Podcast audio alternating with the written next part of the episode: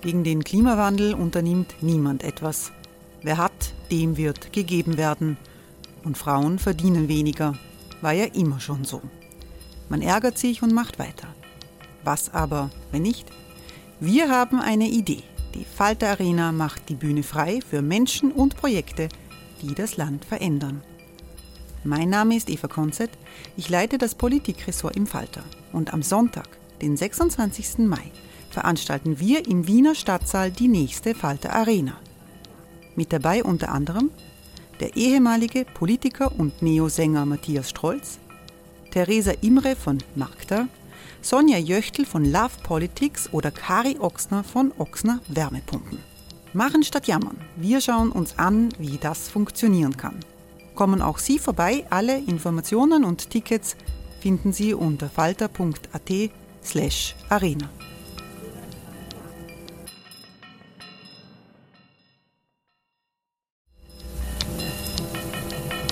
Falter-Podcasts werden durch Werbung unterstützt. Das hilft bei der Finanzierung unseres journalistischen Angebots. Ever catch yourself eating the same flavorless dinner three days in a row? Dreaming of something better? Well, HelloFresh is your guilt-free dream come true, baby. It's me, Kiki Palmer. Let's wake up those taste buds with hot, juicy pecan-crusted chicken or garlic butter shrimp scampi. Mm. Hello Fresh. Stop dreaming of all the delicious possibilities and dig in at HelloFresh.com. Let's get this dinner party started.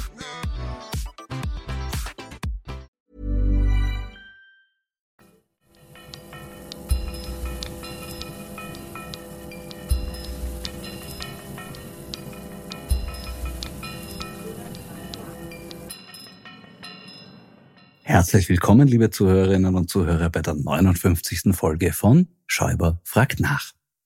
Bei den vielen, vielen Problemen, mit denen die österreichische Politik derzeit konfrontiert ist, fällt es schwer, eines davon als das größte hervorzuheben. Wenn man es unbedingt versuchen will, dann lautet die Antwort aber vermutlich Österreichs fatale Abhängigkeit von russischem Gas. Die Frage, wem wir die zu verdanken haben, wird in letzter Zeit öfter gestellt. Zwei Namen fallen da immer wieder, nämlich zum einen Sigi Wolf, der einst als Aufsichtsratschef der ÖIAG seine unterwürfige Bewunderung für Wladimir Putin hemmungslos ausleben konnte, und zum anderen Rainer Seele, der ehemalige OMV-Chef, über den dieser Tage wieder ein paar bemerkenswerte Fakten bekannt wurden. Der damalige Energieminister Reinhold Mitterlehner berichtet, dass Seele die Strategie der OMV ganz bewusst statt in Richtung mehr Diversifikation noch mehr in Richtung Abhängigkeit von Russland gedreht hat. Das ging so weit, dass er ein von der OMV in Norwegen erworbenes Gasfeld an die russische Gazprom verkaufen wollte. Ein Deal, der erst am Widerstand der norwegischen Regierung scheiterte. Seitens der österreichischen Regierung musste Seele keinerlei Widerstand fürchten und so konnte er völlig ungehindert den Wahnsinn prolongieren und den ursprünglich nur bis 2032 laufenden Liefervertrag mit Gazprom bis 2040 verlängern. Dazu erklärte er, in meiner 20-jährigen Russland-Erfahrung habe ich eines gelernt. Man soll nur auf einer Hochzeit tanzen. Das sah Putin vermutlich ähnlich und hat sich für die Hochzeit von Karin Kneißl entschieden. Daher sind wir Gazprom und unserer Zusammenarbeit verpflichtet und schauen nicht zur Seite.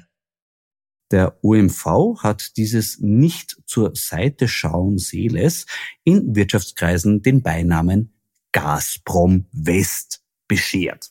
Zur Seite gelegt hat Herr Seele aber sehr wohl was.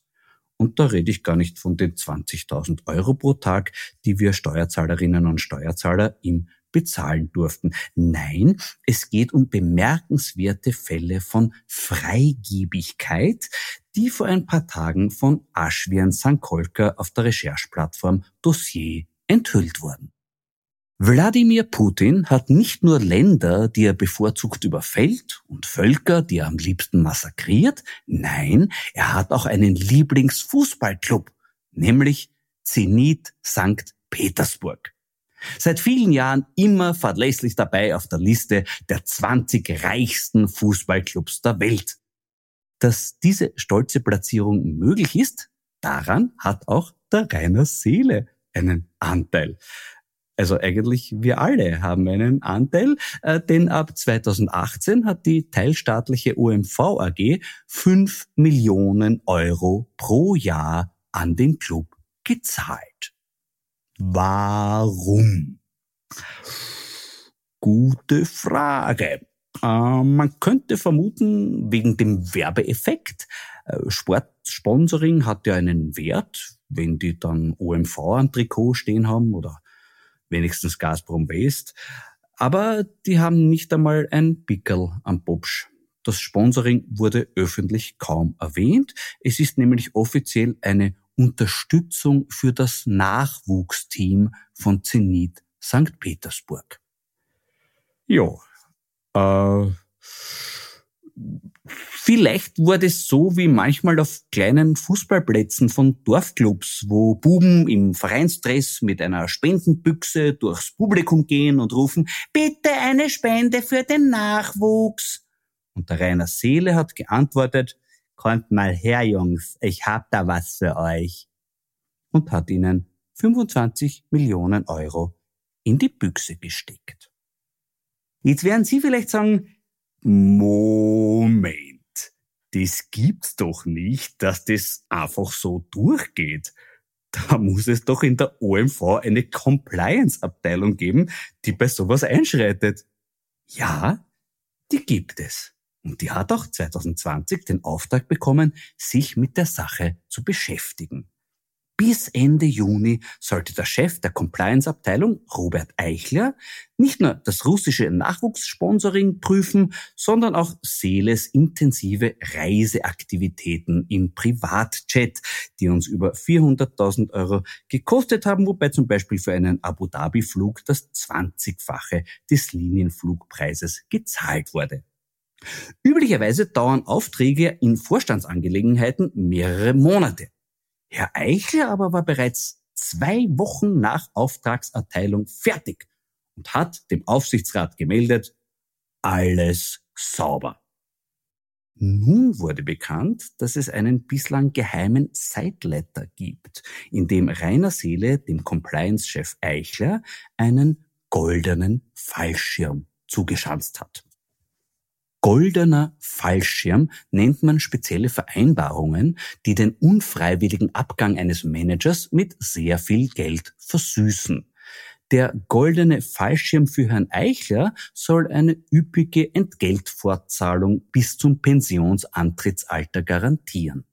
Wenige Wochen bevor dieser Sideletter unterschrieben wurde, hat Eichler das Zenit-Sponsoring und die Privatjetreisen geprüft und dabei nichts zum Beanstanden gefunden.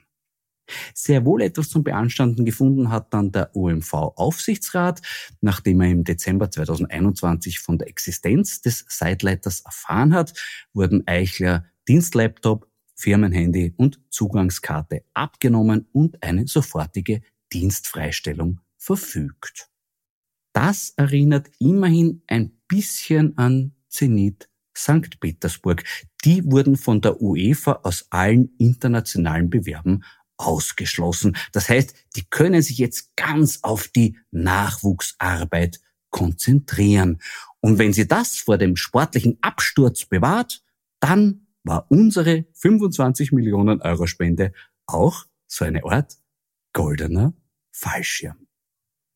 Goldene Fallschirme dürften Österreichs Parteien nicht brauchen. Da ist in letzter Zeit eher die Rede von goldenen Nasen, die sie sich verdienen, nämlich durch Inserate in Parteimedien. Ich habe hier vor zwei Wochen von einem besonders dreisten Beispiel berichtet, nämlich vom Wiener Pressverein, dessen einzig erkennbare Aufgabe im Herausgeben der Zeitschrift Freiheit besteht, die wiederum praktisch ausschließlich über Aktivitäten des ÖAAB berichtet.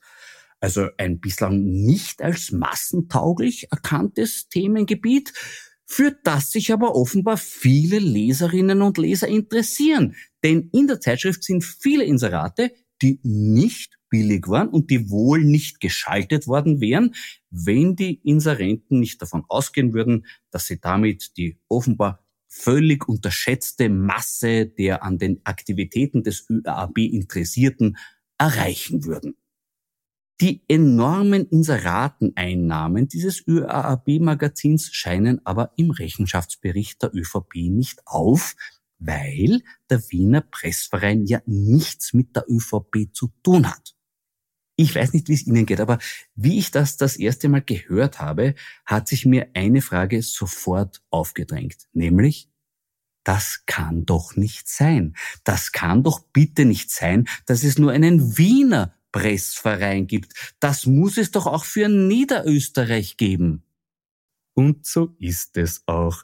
Thomas Heusel und Jakob Winter vom Profil haben ihn gefunden. Den Niederösterreichischen Pressverein. Der gibt die Zeitschrift Arbeiten für Niederösterreich heraus. Auch in ihr gibt es ein sehr fokussiertes äh, Themenspektrum. Es spannt sich von Berichten über politische Aktivitäten des ÖAB bis hin zu Informationen über Mitgliederrabatte und Veranstaltungen der Parteiorganisation. Ein Viertel des Heftes ist gefüllt mit Inseraten, vor allem von Landesunternehmen wie Hypo Niederösterreich und EVN, die ja schon beim Alois Mock Institut sehr großzügig waren. Und knausrig dürfen sie auch hier nicht sein. Die Anzeigenpreise sind nämlich so selbstbewusst gestaltet, dass die Inserate seit 2017 rund 1,7 Millionen Euro eingebracht haben dürften.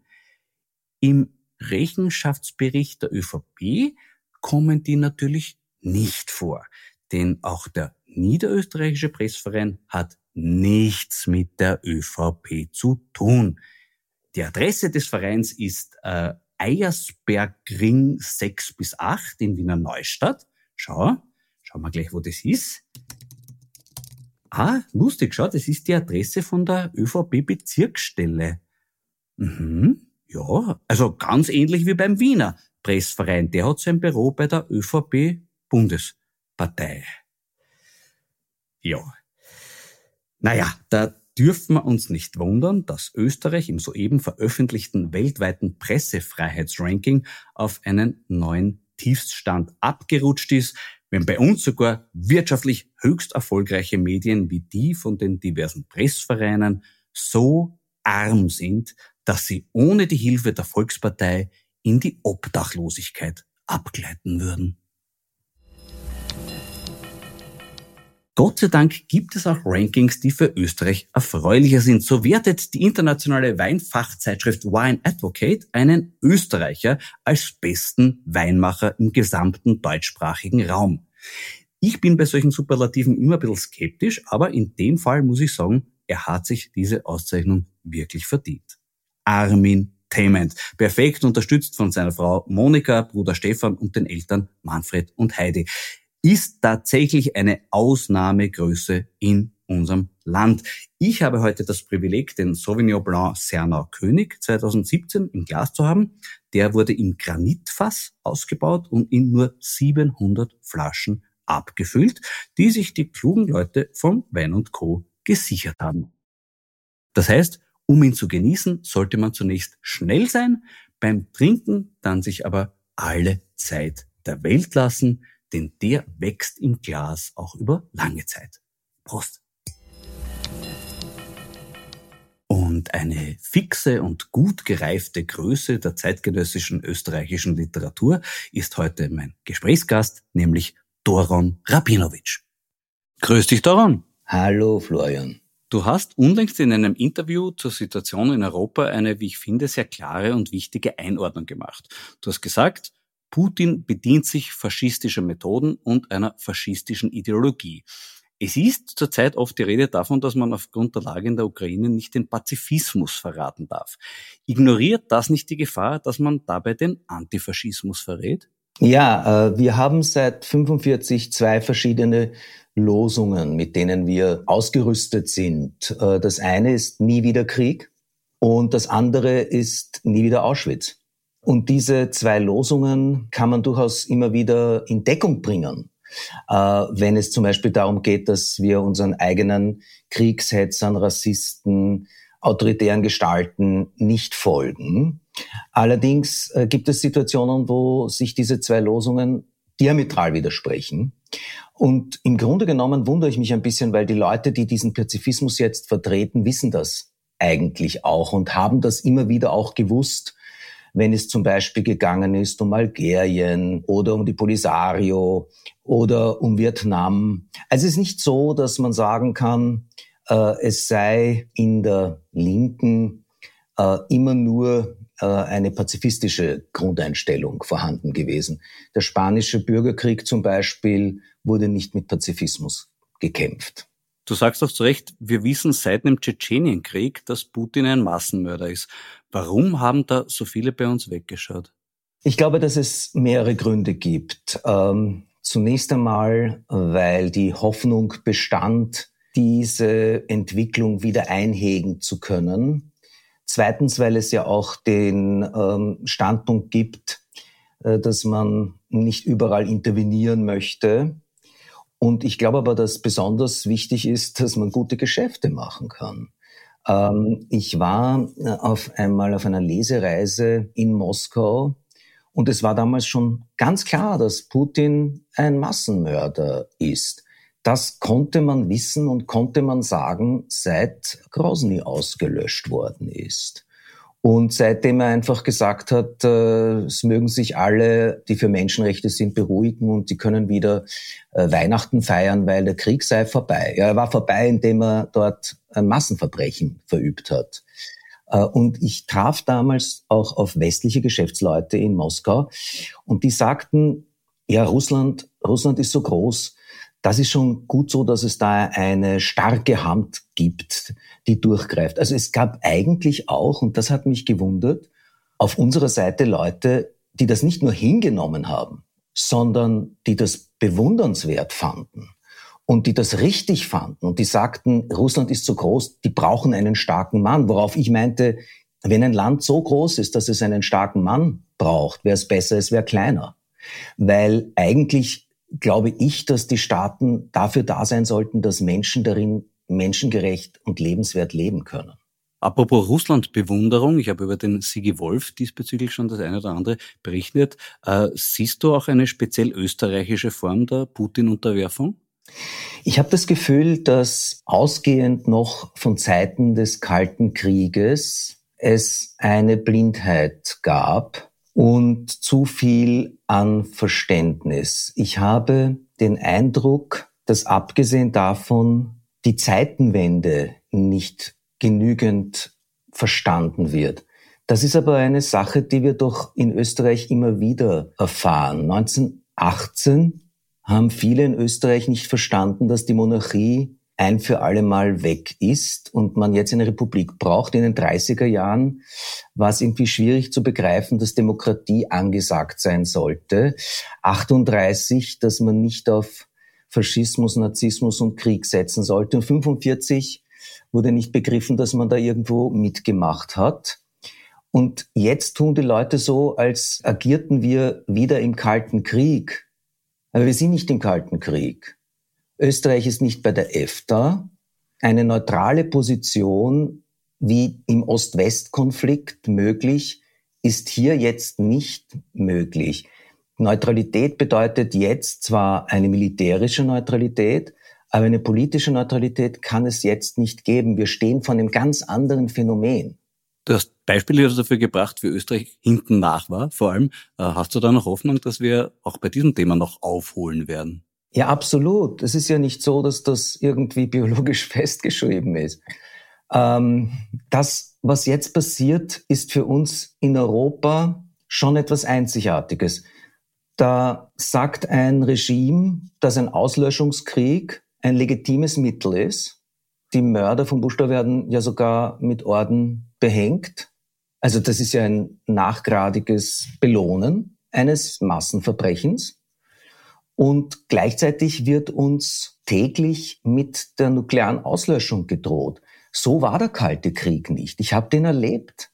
Ähm, und das ist ein wesentlicher Unterschied und da sollte man schnell draufkommen, dass man es damit was anderem zu tun hat. Tatsächlich, wenn man sich anschaut, die Ideologien, die Ideologen, es sind ja Männer, also ich kann bei der männlichen Form bleiben, wie Alexander Dugin, wenn man sich anschaut, was die sagen, das ist ein völkisches Denken.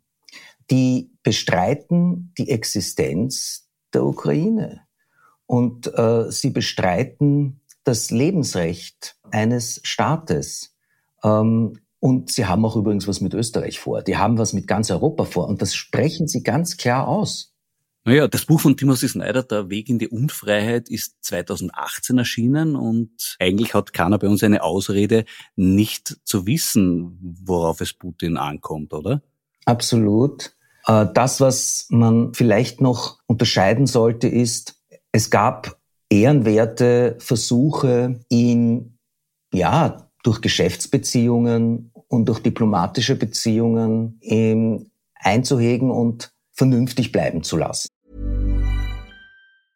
A lot can happen in three years, like a chatbot may be your new best friend. But what won't change? Needing health insurance. United Healthcare Tri Term Medical Plans, underwritten by Golden Rule Insurance Company, offer flexible, budget friendly coverage that lasts nearly three years in some states. Learn more at uh1.com.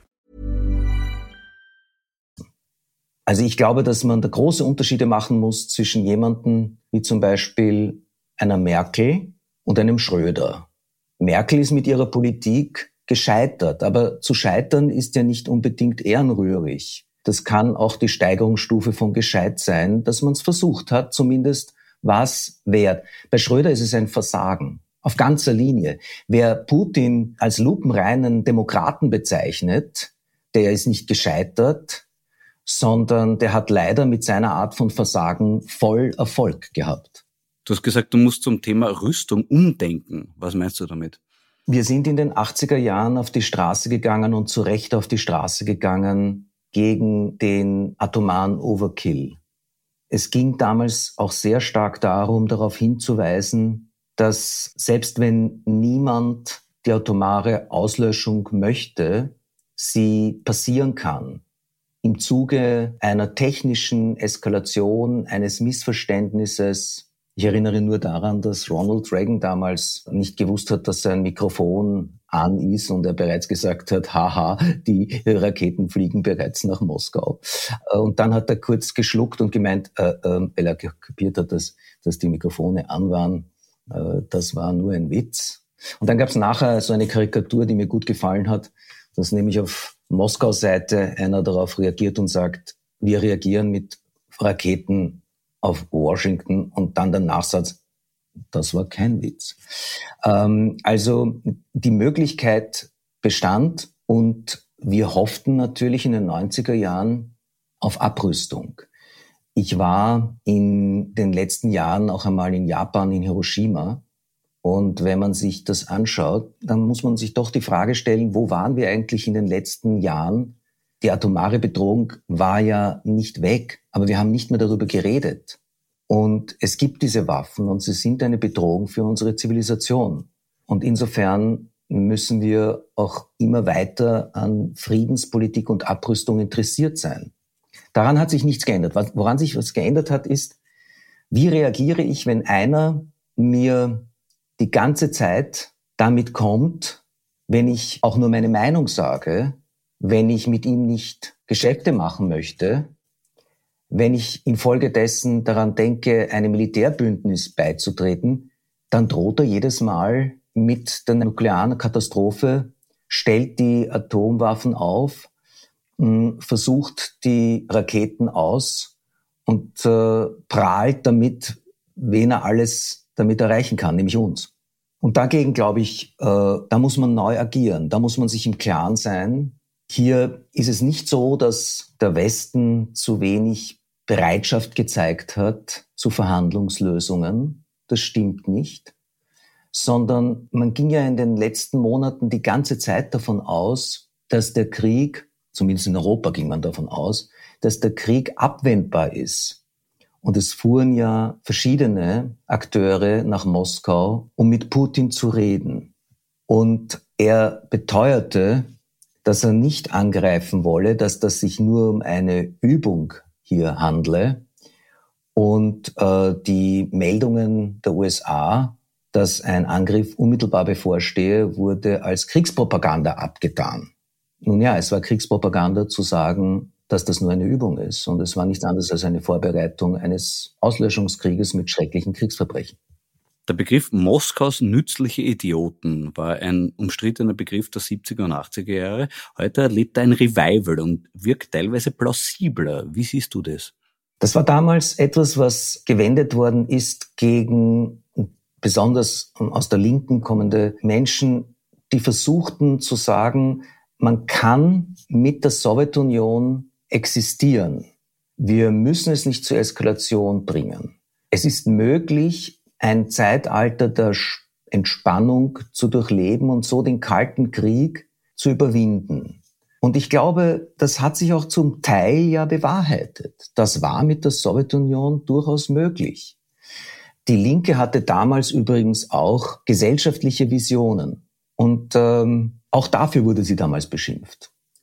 Ich glaube, wir haben heute auf Seiten der Linken weniger oder falls dort, wo sie existiert, sie ist ja sehr schwach geworden, weniger an Visionen. Und manche haben statt der Visionen nur noch das Ressentiment gegen den Westen, gegen die USA. Nun gibt es auf Seiten der USA ja auch durchaus Verbrechen gegen Menschenrechte. Und wir haben ja auch Kriegsverbrechen auf Seiten der USA gesehen. Und es geht überhaupt nicht darum, dann zu schweigen. Es geht auch nicht darum, jetzt besonders begeistert zu sein darüber, dass Krieg ist in der Ukraine. Das ist überhaupt nicht der Punkt.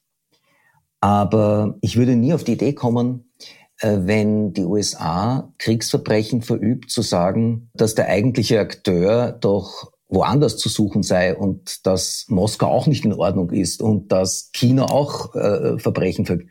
Das sind Ablenkungen, die mir sehr unangenehm sind. Die akzeptiere ich da nicht und dort nicht. Ja, bezüglich des nützlichen Idiotentums gibt es seit ein paar Tagen eine für mich neue Dimension zu entdecken. Peter Weibel, der Leiter des Zentrums für Kunst und Medien in Karlsruhe und Initiator des offenen Briefes gegen militärische Hilfe für die Ukraine, hat in einem Interview erklärt, die Menschen fliehen aus der korrupten Ukraine. Die Ukraine ist ein failed state und Russland hat das Recht, sich bedroht zu fühlen. Was antwortet man darauf? Dass das leider bei aller Wertschätzung für die Verdienste von Peter Weibel vollkommener Unsinn ist. Vollkommener Unsinn. Weil äh, wenn das stimmte, was er sagt, die Menschen ja äh, aus der Ukraine äh, bereits seit Jahren die Möglichkeit gehabt hätten und bessere Möglichkeiten zu fliehen. Äh, aber sie fliehen jetzt.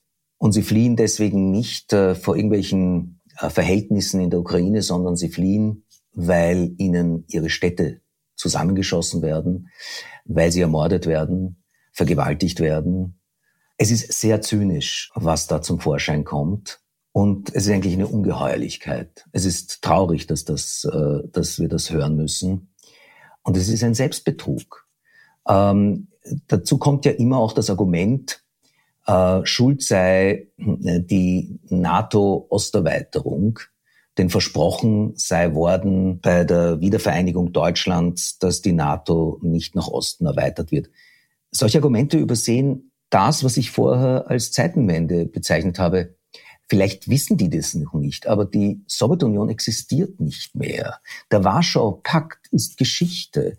Was soll denn Polen tun, wenn es vorher Teil eines Sicherheitsbündnisses war und nach einer solchen Transformation ebenfalls ein Sicherheitsbündnis sucht? Was soll es denn tun, wenn es den Warschauer Pakt nicht gibt?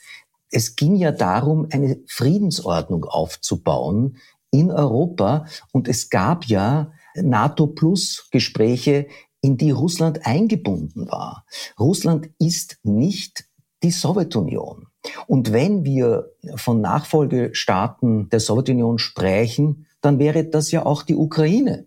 Also es stimmt hinten und vorne wirklich nicht. Entschuldigung, aber rein wirtschaftlich gedacht müsste sich Putin doch über Leute wie Weibel noch mehr freuen. Äh, Moskaus nützliche Idioten bei den europäischen Rechten wurden ja von ihm in den letzten Jahren gekauft um teures Geld. Die nützlichen Idioten bei den Linken waren mehrheitlich gratis, oder? Ja, die waren gratis. Es gibt sicherlich auch rechts gratis Mitläufer. aber die haben tatsächlich ein gemeinsames Interesse. Menschen wie Peter Weibel hätten doch in Moskau nichts zu melden. Naja, er hat 2011, muss man gerechtigerweise sagen, er hat 2011 die Kunstbiennale in Moskau übernommen. Also ganz umsonst war er auch nicht, ganz klar. Das ist richtig, aber ich meine jetzt Typen wie er, Leute, die ihre Meinung doch im Laufe seines Lebens oft frei geäußert haben, kritisch geäußert haben, sind in einer schweren Situation in Moskau. Also Moskau ist nicht das Zentrum der kulturellen Avantgarde derzeit. Ne? Das wäre überraschend. Ja. Alternativer Lebensformen und so weiter. Nicht? Äh, insofern passt das schon besser zu Kickel. Äh, ich meine, das ist einfach ganz klar. Also wenn Moskau die Alpha-Variante des Autoritären momentan ist, dann äh, sind Freiheitliche und AfDler momentan die Omikron-Variante des Autoritären bei uns. Ne? Das verbreitet sich ja auch deswegen besser. Es ist sozusagen die mildere Form. Aber, aber es ist, äh, also ich mag normalerweise biologistische Vergleiche nicht, aber es ist dasselbe Syndrom, das die freie Gesellschaft bedroht. Ich muss dich noch mit einem Zitat von Peter Weibel kurz quälen. Er hat gesagt, Deutschland hat versucht, durch eine moralische Überlegenheit seine Unterlegenheit in wissenschaftlichen und wirtschaftlichen Bereichen zu kompensieren. An diesem Satz fasziniert mich, dass genau nichts stimmt. Es ist alles falsch darin. Es hat aber kaum wer darauf reagiert. Äh, liegt es daran, dass in der öffentlichen Debatte mittlerweile auch der größte Schwachsinn als interessante Meinung durchgeht? Naja, dazu muss ich Folgendes sagen, und zwar, wenn man etwas Schwachsinniges sagt, hat das den großen Vorteil in unserer Öffentlichkeit, dass man die gesamte Aufmerksamkeit zunächst einmal hat. Das regt nicht auf, was gesagt wird, aber dass das gesagt wird, bedeutet, dass zuerst einmal die Mikrofone an sind und die Kameras. Das hat auch zu tun mit unseren sozialen Medien. Die funktionieren ja auch so. Da geht es um Likes und Sensation. Und wer das Richtige sagt, könnte unter Umständen ziemlich langweilig sein. Das ist die eine Seite. Die andere Seite ist, dass dieser Satz, und das erstaunt mich sehr bei Peter Weibel, den ich sonst wirklich aufgrund seiner Verdienste schätze, dieser Satz hat etwas komisch Nostalgisches, was ich normalerweise nur bei Deutschnationalen höre. Die trauern einer deutschen Vergangenheit nach. Das kenne ich nicht von Peter Weibel sonst. Und das, das macht mich stutzig. Ähm, nein, äh, Deutschland hat keinen Bedarf äh, nach imperialer oder nach äh, kulturell imperialer Größe. Dieses Deutschland ist äh, das mir sympathischeste der Weltgeschichte und eben deswegen, weil es ein freies ist. Es kommt aber noch etwas hinzu. Es kommt wohl höchstwahrscheinlich da hinzu, die Kritik des oppositionellen Geistes arbeitet sich an den Verhältnissen ab, in denen er lebt und übersieht dabei manchmal die Relationen global. Das kann passieren. Das ist das eine. Das andere ist dieser Zynismus, der Zynismus gegenüber den Opfern. Denn es ist ein Zynismus zunächst einmal gegenüber den Menschen in der Ukraine, äh, mit denen ich versuche mitzufühlen. Ich versuche mitzufühlen mit jenen Menschen, die nämlich fliehen, das ist hier ja meine vorrangige und menschliche Aufgabe. Das sind ja die Menschen, die mir entgegenkommen. Also wenn jemand nicht kämpfen möchte, sondern hierher kommt, dann habe ich ja Verständnis dafür. Dass, ich weiß ja nicht, wie ich reagieren würde. Aber ich habe eben auch Verständnis für jemanden, der dort bleibt und nicht zuschauen möchte, wie seine Familie ermordet wird, wie seine alte Mutter, die nicht weg kann, zum Opfer wird, der dort bleibt und für das Land, also für die Leute, ja nicht für eine Fahne, sondern für seine Stadt, für seine Gemeinschaft, für sein Leben kämpft. Und da, glaube ich, muss man auch mitfühlend und solidarisch zugleich sein, weil alles andere bedeutet, dass man sich einfach zu leicht macht, dass man einfach mit fremden Hintern durchs Feuer reitet. Das ist ja leicht. Und das hat historische Vorbilder. Ähm, es gab 39 einen Brief von Mahatma Gandhi, wo er den Juden und Jüdinnen empfohlen hat, im Deutschen Reich auf Hitlers Verfolgungs- und Vernichtungspolitik mit zivilen Widerstand, mit seinem Konzept der Gewaltlosigkeit zu reagieren. Und das hat bei Martin Buber, der ein großer Anhänger von Mahatma Gandhi war, zu Entsetzen geführt. Und er hat gesagt, wieso wissen Sie nicht, er schrieb ihm einen Brief, hm, wieso sehen Sie nicht das Leid der Leute und die Unmöglichkeit, gewaltlos darauf zu reagieren, diese Unmöglichkeit ist schwer zu ertragen. Es ist schwer zu ertragen, aber man muss sich dem aussetzen. Es gibt eben keinen zivilen Widerstand im Ghetto Warschau. Es gibt keinen zivilen Widerstand in Auschwitz, weil es dort keine Zivilgesellschaft mehr gibt. Wir leben in einer Gesellschaft, wo es eine zivile Öffentlichkeit gibt. Da kann man natürlich auch Formen des zivilen Widerstands entwickeln. Gandhi erlebte Unterdrückung, aber er erlebte Unterdrückung in Systemen, in denen es sehr wohl auch noch eine zivile Öffentlichkeit gab. Dort konnte man zivilen Widerstand leisten. Das ist in Mariupol einfach nicht möglich. Im Stahlwerk schaut niemand zu, wenn die Leute ermordet werden, hinterrücks und vergewaltigt. Und das schaut niemand zu. Das passiert teils unter der Erde. Du hast vorhin die öffentliche Debatte in den sozialen Medien erwähnt. Die spielt auch in deinem neuen Buch Die Einstellung eine große Rolle. Was sind deine persönlichen Erfahrungen in dieser Debatte? Ja, also die Auseinandersetzung in den sozialen Medien ist deswegen für mich meine persönliche Erfahrungen auch, die ich in dem Roman sicherlich mitverarbeitet habe, so äh, lustig, muss ich beinahe sagen. Es entbehrt nicht einer gewissen Komik, weil ich mir nämlich jeden Abend vornehme, dass ich am nächsten Tag nichts äh, Inhaltliches twittern werde. Ja? Ich bin eigentlich auf den sozialen Medien ich könnte mir vorstellen, dass du weißt, wovon ich rede. Ich bin eigentlich dort, um Ankündigungen zu machen. Nicht? Also ich bin da, ich werde dort sein. Ne? Äh, heute liest Don äh, Rabinowitsch da und dort, bitte nicht stören, so nach dem Motto. Aber dann lese ich irgendetwas, worauf ich reagiere. Und nachher erlebe ich es, dass nicht das, was ich gesagt habe, zum Inhalt der Auseinandersetzung wird, sondern nur wer es gesagt hat. Und äh, was ich auch erlebe, ist, dass die großen Unterschiede selten große Empörung auslösen. Also das ist so eine Öffentlichkeit, in der rassistische, sexistische, offen antisemitische Bewegungen hingenommen werden. Aber kleine Unterschiede. Ja? Also wenn jemand etwas eigentlich Richtiges will, aber halt nicht genau dieselbe Meinung hat, das führt zu unglaublicher Empörung. Das ist richtig beobachtet. Welche Relevanz haben die sozialen Medien für unsere Wahrnehmung der Politik? Ich glaube, es gibt einfach nicht mehr den Unterschied zwischen Offline und Online. Äh, das war mal so. Äh, es ist alles ein großes Sammelsurium und insofern leben wir ja permanent auch online. Wir leben ja die ganze Zeit auch mit dem Bildschirm an unserem Mobilgerät, auf unseren Fernsehbildschirmen oder eben Laptops. Ich habe irgendwann mal beschlossen, nicht mehr mit der Hand zu schreiben, schon lange her. Und der Grund war, dass ich beschlossen habe, mit der Hand zu schreiben, ist nicht das Schreiben der Moderne. Das ändert den Stil und ich habe mich bewusst dafür entschieden. Und wenn ich jetzt auf dem Computer schreibe, also Laptop und ihn immer dabei habe, eigentlich immer dabei habe, und mich an jedem Tisch hinsetzen kann und ihn aufklappen, kriege ich auch schon alle Meldungen rein. Also ich bin nie entkoppelt. In deinem Buch geht es ganz wesentlich um ein Foto eines rechtspopulistischen Politikers, auf dem die ganze Niedertracht und Abgründigkeit dieses Mannes zum Ausdruck kommt. Alle Leute aus der Polit- und Medienszene glauben, dass dieses Foto dem Politiker nachhaltig schaden wird. Der aber lässt es ganz groß im Wahlkampf plakatieren und feiert damit einen triumphalen Wahlsieg. Das erscheint mir als erste wie eine gute Metapher für den Erfolg von Donald Trump. Was hat dich zu dieser Idee inspiriert? Es war ein Gespräch mit einem Fotografen bei einem Fototermin nach dem vorangegangenen Roman, Die Außerirdischen.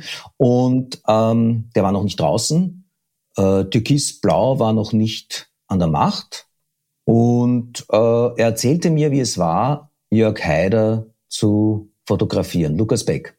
Und er meinte, das Foto, das rauskam, für ihn war es dekouvrierend, aber er hatte das Gefühl, für Jörg Haider war es eine Freude. Und da kam ich zurück auf diese Erfahrung, die wir ja machen, dass äh, Donald Trump ja auch gesagt hat, I can grab them by the pussy.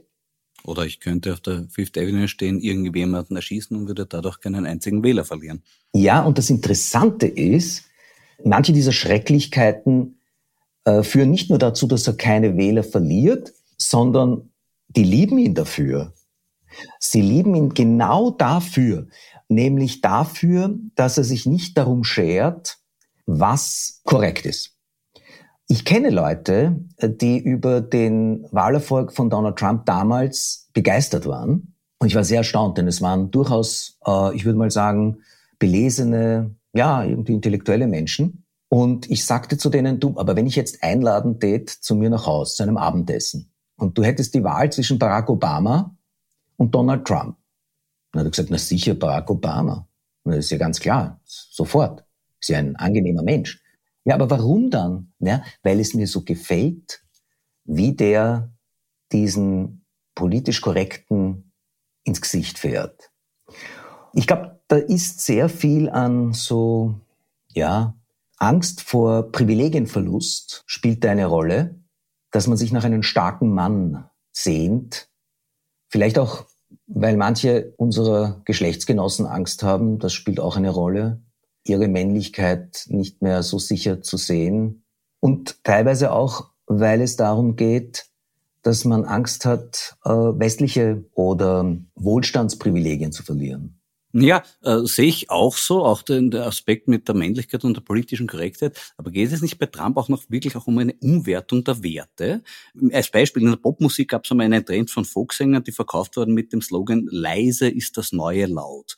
Mir kam das bei Trump manchmal vor wie Lüge ist die neue Wahrheit oder deppert ist das neue Gescheit. Würde ein Trump bei uns auch funktionieren? Die Frage wurde höchstwahrscheinlich in den USA zuerst gestellt. Äh, würden solche Gestalten wie in Österreich auch bei uns funktionieren? ähm, aber ja, also das, was diese Leute auszeichnet und was sie schon ausgezeichnet hat, übrigens in den 30er Jahren, wobei ich nicht sagen möchte, dass das derselbe Faschismus sei oder so, das wollte ich jetzt nicht damit sagen. Aber was, was sie eint, sind diese Verschwörungsmythen. Die stellen nicht die Frage nach, Wahrheit oder Lüge. Das ist für die überhaupt keine Kategorie. Ähm, sie haben nämlich erkannt, dass es nicht darauf ankommt, ob sie die Wahrheit sagen und die Wirklichkeit abbilden, sondern dass sie die Lüge verwenden, um äh, die Wirklichkeit damit umzulügen. Sie sagen zum Beispiel eben, dass dieser oder jener nicht integrierbar ist, dass diese Gruppe von Menschen nicht integrierbar ist. Und sie sagen es so lange, bis diese Leute tatsächlich ausgestoßen sind. Ähm, sie sagen, dass jemand stinkt, bis jemand wirklich stinkt. Ähm, sie sagen, dass diese Wahl gefälscht worden ist. Und das kann auch eine völlige Lüge sein. Aber Wahlen haben etwas damit zu tun, dass die Mehrheit der Leute daran glaubt, dass diese Wahlen legitim waren.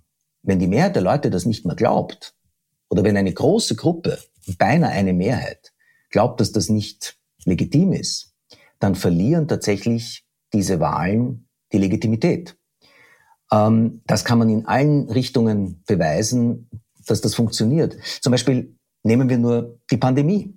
Wenn genügend Leute behaupten, dass die Maske oder die Impfung nicht wirkt und genügend Leute keine Maske tragen und sich nicht impfen lassen, dann wirkt das auch wirklich nicht.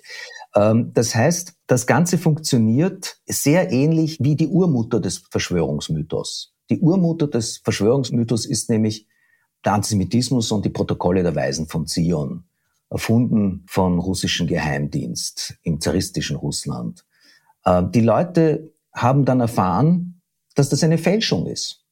Die Frankfurter Zeitung hat es damals geschrieben. Und die Tatsache, dass die Frankfurter Zeitung schrieb, das sei eine Fälschung, war für sie ein Grund, anzunehmen, dass da was dran sein muss. Weil wenn die Frankfurter Zeitung sagt, das stimmt nicht. Systemmedium, den man heute sagen. Ne? Genau.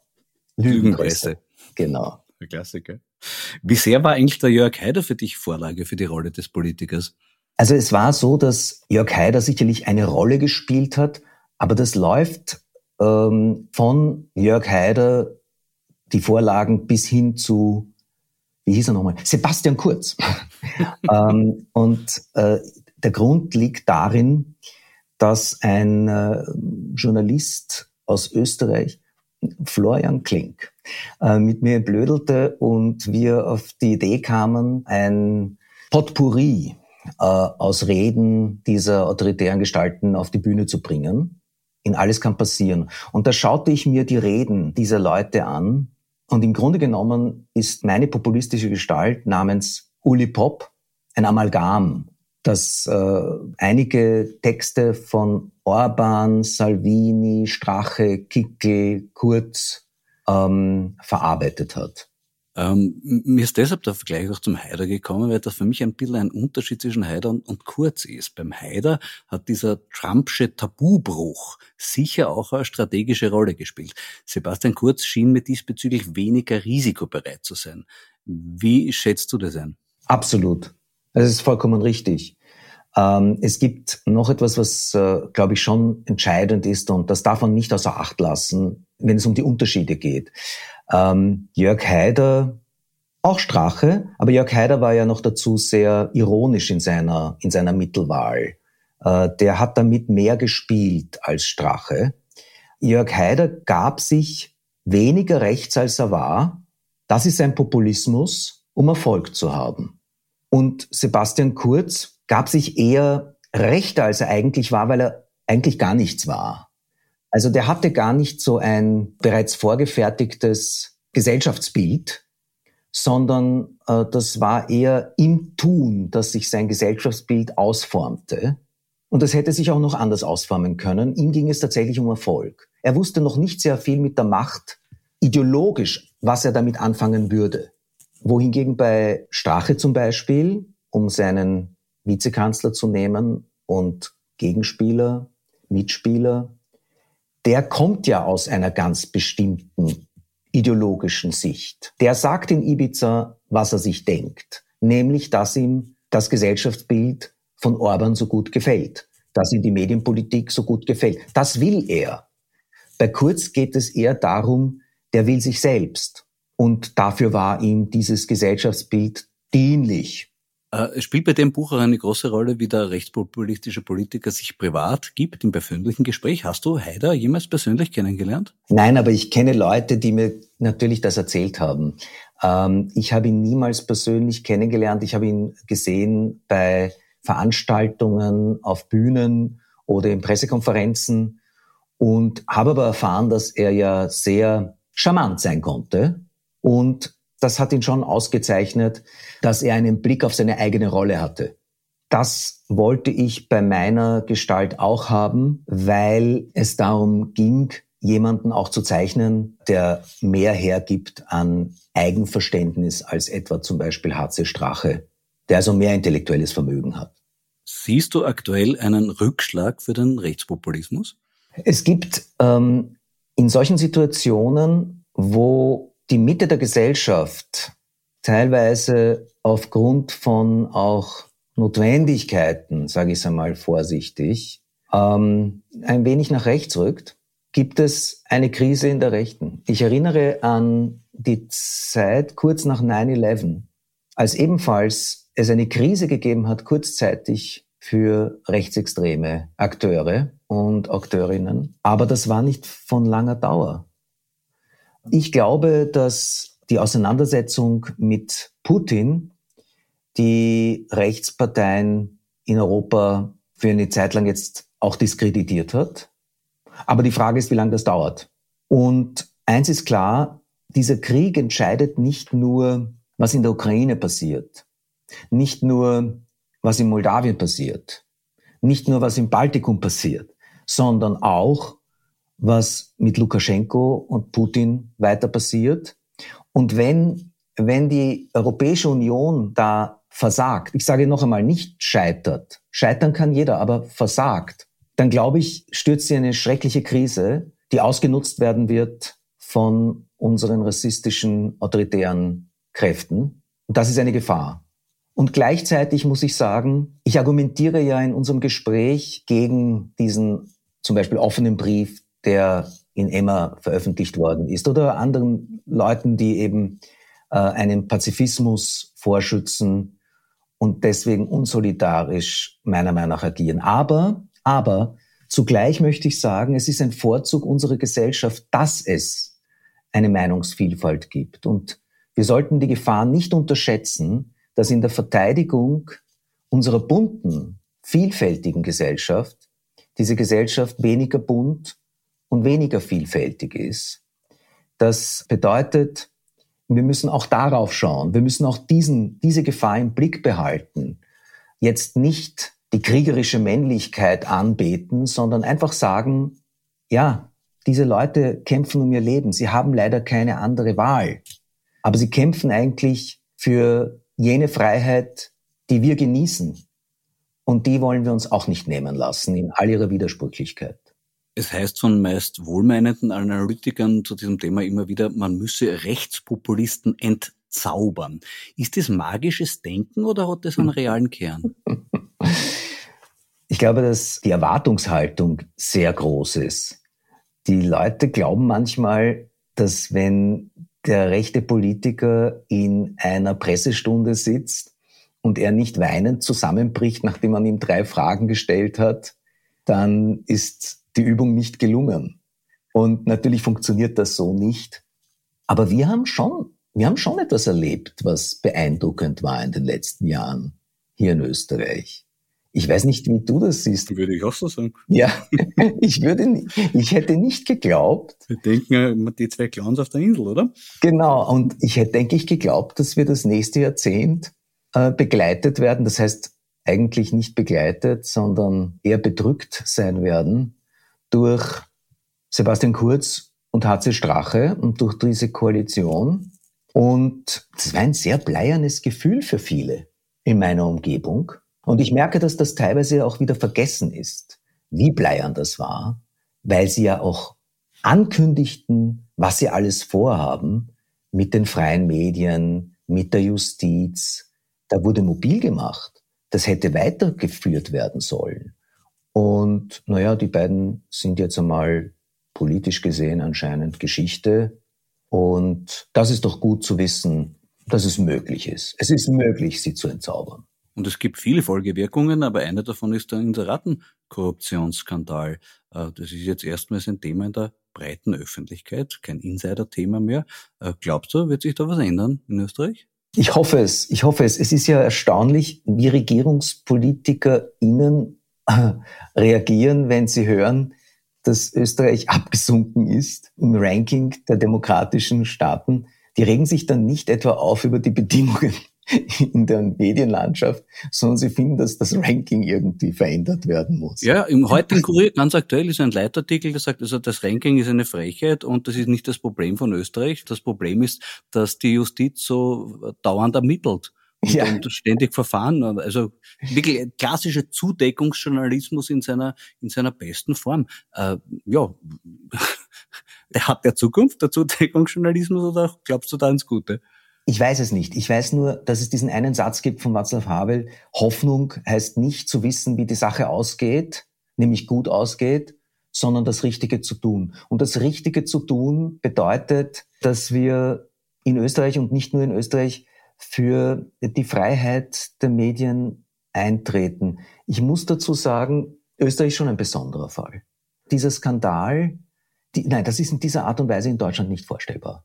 Und dort werden auch Umfragen gefälscht. Also so ist es ja nicht. Aber dass das dann so verkauft wird und noch dazu, indem man die eigene Partei schlecht macht, das ist schon ein, eine eigene Kategorie. Und die Vormacht der Boulevardmedien, der Gratismedien, das alles ist einfach schrecklich. Und dagegen gibt es ja auch jetzt die Möglichkeit zu unterschreiben. Mhm. Und ich glaube, das ist richtig zu tun. Na schau, das ist ein sehr positiver Schluss. Ich muss aber leider am Schluss doch noch einmal den großen Denker Peter Weibel zitieren, weil der hat äh, zur Corona-Krise gemeint, dass Kunst viel besser im Internet aufgehoben ist als im echten Leben. Da hat auch gesagt, natürlich gibt es viele junge Musiker, die sagen, sie brauchen diesen Kontakt zum Publikum, aber das sind die Anfänger. Erfolgreich wird sein, wer telekommunikativ aktiv ist. Bist du auch so ein Anfänger, der gern Kontakt zum Publikum hat? Naja, ich bin nicht ein Medienkünstler. Tatsächlich ich habe sehr gerne die Situation mit Lesungen und ich trete auch gerne mit Leuten in Kontakt. Und ich habe auch gerne den Kontakt übrigens mit anderen Autoren und Autorinnen. Und ich halte das für wichtig. Wie schaut dieser Kontakt zum Publikum in nächster Zeit bei dir aus? Naja, also ich werde am Dienstag in Berlin sein und am Donnerstag in Innsbruck und gestern war ich in Frankfurt. Äh, das war zum Beispiel ein Gespräch mit Sascha Marianne Salzmann in Frankfurt, ja, äh, vorgestern Abend. Und dieses Gespräch lebte davon, dass ich Menschen auch in die Augen geschaut habe, dass ich mit denen wirklich zu tun gehabt habe, dass die sich auch jederzeit melden konnten. Und eine Dame hat das auch gemacht, die hat widersprochen, mittendrin, ohne dass ihr das Wort erteilt wurde. Und das hat zur Lebendigkeit beigetragen. Und einfach nur wissen, dass da Leute im Raum sind, das ist auch ganz schön, gerade nach Zeiten der Pandemie. Das ist auch wieder eine schöne Erfahrung. Ja, dann lieber daran wünsche ich dir viele solche Kontakte in Zukunft weiterhin und auch mir wünsche ich wieder so einen Kontakt mit dir, so ganz leibhaftig. Für heute sage ich danke für das Gespräch. Ich danke dir und ich wünsche uns beiden das auch, dass wir uns bald sehen. Das war die 59. Folge von Schäuber fragt nach. Danke fürs Zuhören. Und weil auch ich so ein Anfänger bin, der gern Kontakt zum Publikum hat, möchte ich Ihnen verraten, dass ich am 16. Mai mein neues Buch Wenn das in die Hose geht, sind wir hin, gemeinsam mit Daniel Kehlmann im Wiener Rabenhof präsentieren werde. Am Tag davor gastiere ich im Wiener Stadtsaal mit Florian Klenk. Der ist dann auch schon traditionellerweise wieder mein Abschlussgast der fünften Staffel dieses Podcasts zu hören nächste Woche wieder auf meinem Schäuber fragt nach Kanal. Bis dahin bleiben Sie aufmerksam. Ihr Florian Schäuber.